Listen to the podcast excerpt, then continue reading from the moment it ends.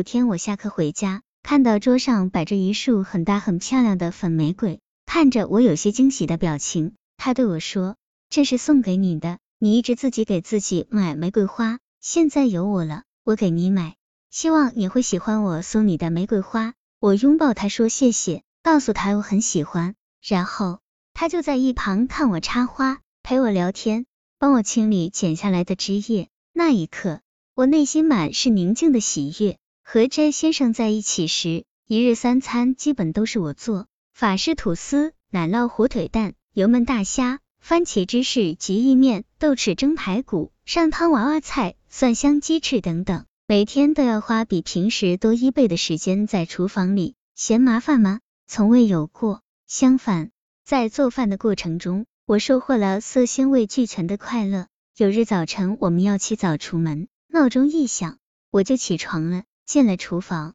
先烧一壶开水，然后打开冰箱，拿出牛奶、鸡蛋、火腿和奶酪，准备做吐司煎蛋。牛奶倒在杯子里，放微波炉里加热，锅里倒入橄榄油，放上吐司，再依次打入鸡蛋，放上火腿、奶酪和生菜。水开了，泡上一壶英国红茶，一切都在有条不紊的进行着。突然甄先生不知何时起床了，从我身后抱着我。用还有点迷糊的声音对我说：“宝贝儿，早上好。”很久以后，J 先生告诉我，那天早晨他看到我在厨房做早餐的样子。虽然我没洗漱、没梳头，穿着家居服，但是那一刻他觉得我特别温柔和美丽，让他无比动心。我笑着告诉他，我所做的一切是我最平常的生活。在他出现在我生活里之前，我就是以那样的诚意来对待着我的生活。而现在，我愿意以同样的诚意来对待他。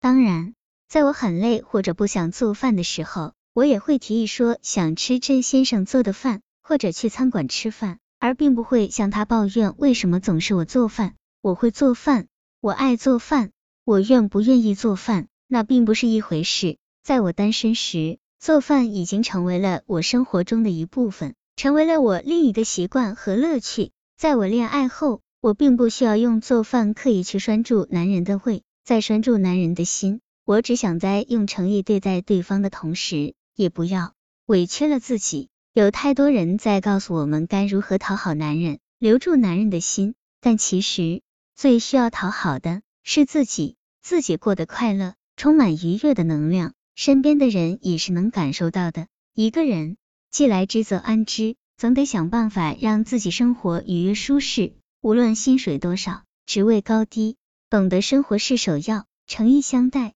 顺其自然，且莫辜负自己和那些再也不能倒流的时光。如柴静书里写的那样，我就生活在这里，没有完美新世界，没有需要等待的未来，没有要向外界所求的理解，也不需要通过跟谁比较才能判断自己，因为现代女性的归宿仍然是她自己，穿着得体的职业装。顶着无懈可击的妆面，在职场运筹帷幄做一朵铿锵玫瑰也好，换下职业装，卸去精致的妆容，围上围裙，为自己或者家人煲一锅玉米排骨汤，亦或者做几样可口家常菜也好，这一切都是为着自己的生活。明白了这一点，就更会懂得向生活双手奉上诚意的杯盏，在烟火人间坦荡行走，到最后红颜褪色之际。也就会懂得多年来的诚意将带给自己怎样一种安宁的快乐。如果你要问我怎么做才是爱自己，